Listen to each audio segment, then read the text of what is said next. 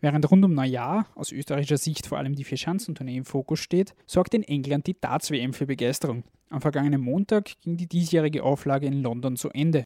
Gemeinsam mit meinem Kollegen, Kuriersportredakteur Günter Pavlovic, blicke ich kurz zurück und wir sprechen auch darüber, was diesen Sport so faszinierend macht. Mein Name ist Stefan Berndl und ich begrüße euch bei der fünften Episode des Kuriersport Podcasts.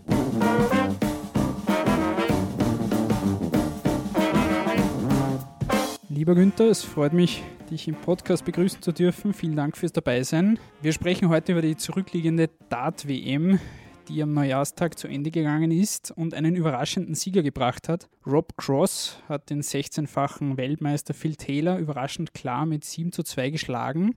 Es war gleichzeitig auch Taylors letztes Spiel auf der Profitour. Du hast das Spiel auch selbst verfolgt. Hast du mit so einem klaren Ergebnis gerechnet?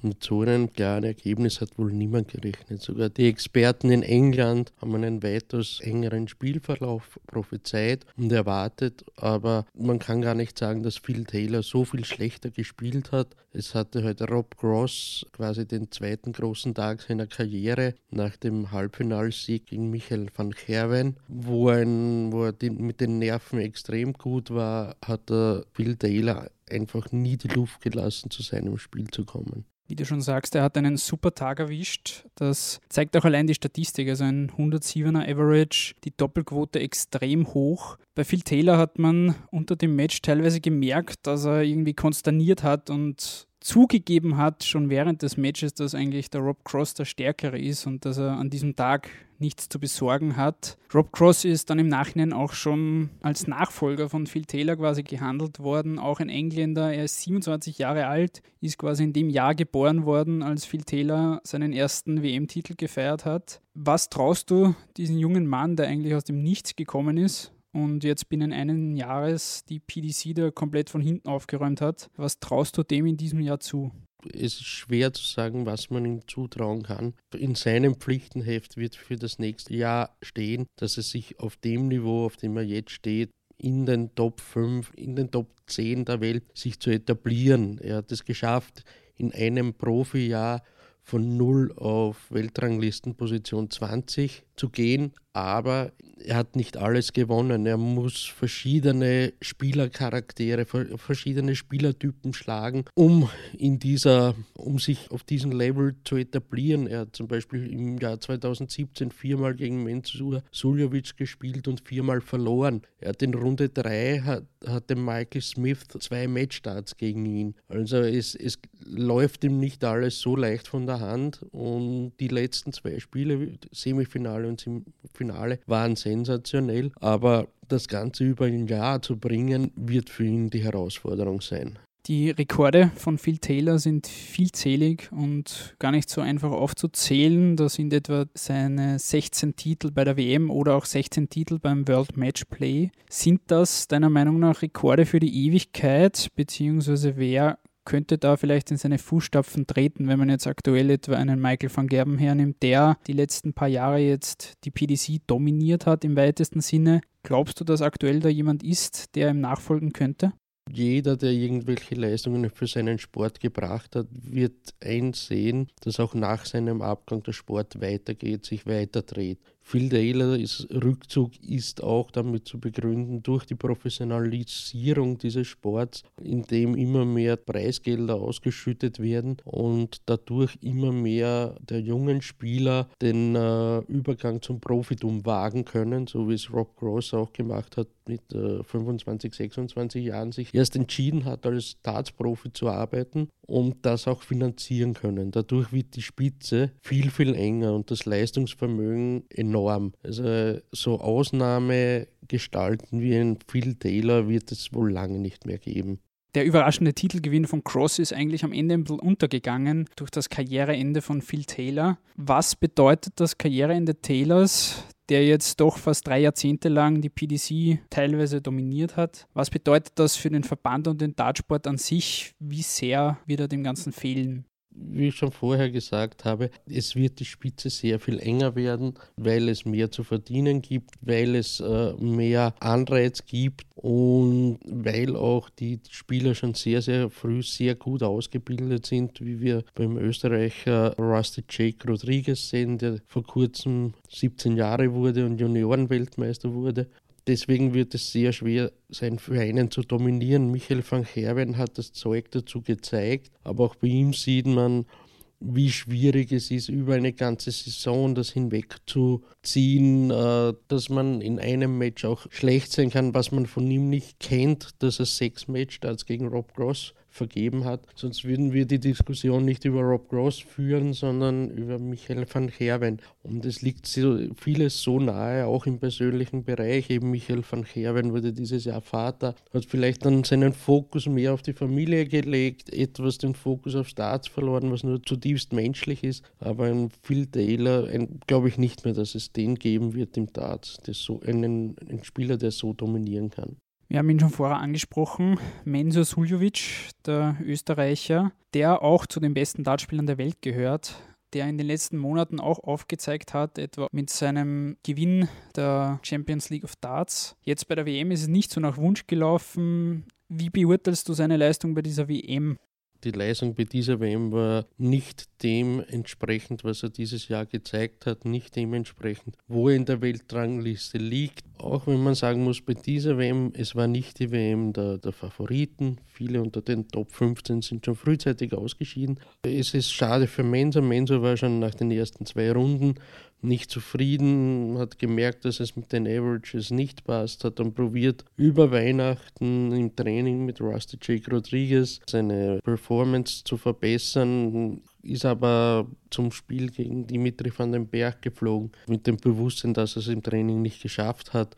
Vielleicht hängt das auch zusammen, dass die WM nicht das, das Turnier des, äh, des Mensa Suljovic ist, dass er es nicht mag, so wenige Spiele in so langer Zeit zu spielen, dass er versucht hat, jetzt als Nummer 5 der Welt äh, das zu überspielen, diese, diese Abneigung positiv zu sehen, aber es ist ihm nicht gelungen, die WM liegt ihm einfach nicht. Es war vor wenigen Jahren ein Achtelfinale bei einer WM eines deutschsprachigen Spielers eine Sensation.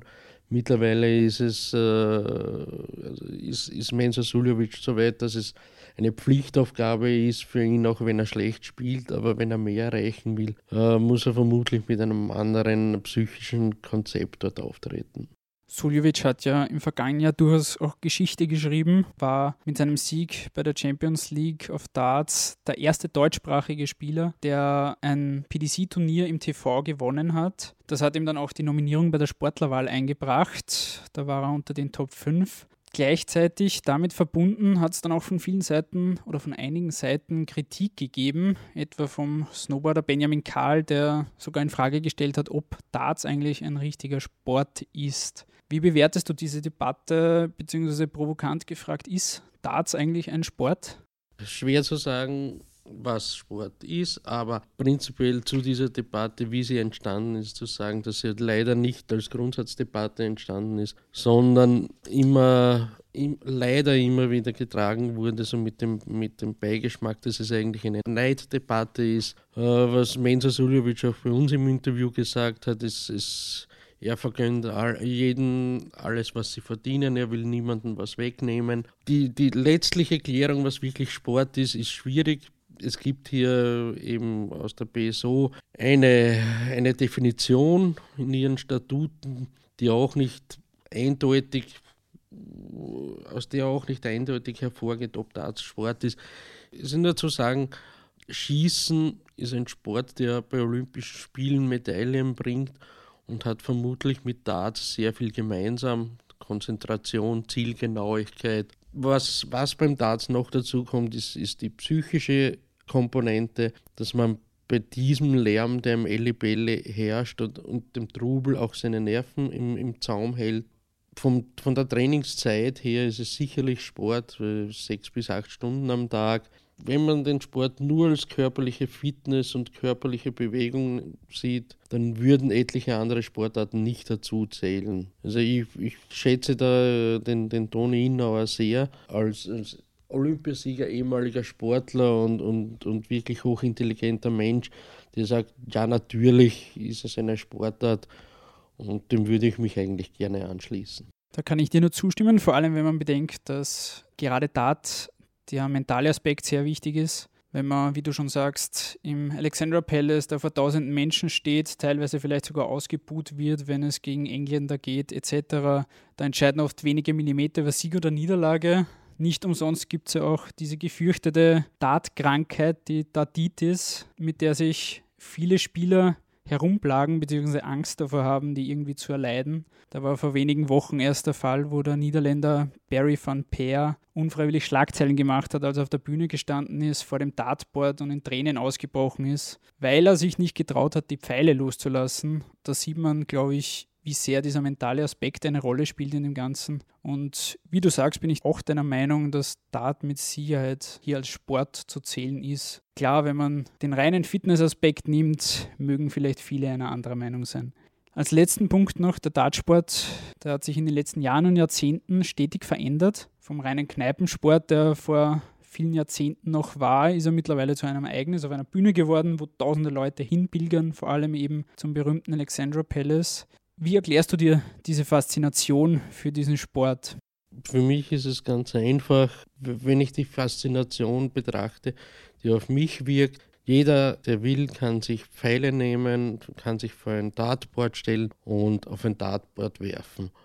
Und erst dann, wenn man das einige Zeit gemacht hat, wird man sehen, wie faszinierend die Leistungen der, der Besten der Welt sind die in einer Konstanz ihre Pfeile in, in so kleine Be Bereiche werfen können. Und das macht dann diese Faszination aus, weil man am eigenen Körper erleben kann, aus eigenen Erfahrungen schöpfen kann, äh, wie weit man weg ist von so einer Konstanz. Also das kann ich zum Beispiel bei der Streif nicht. Die wenigsten würden überleben ein paar Meter auf der eisig präparierten Streif da kann ich nur erahnen, was, was, äh, was diese Sportler machen. Im Darts weiß ich es, weil das Board immer in der gleichen Höhe hängt und man immer aus der gleichen Distanz wirft.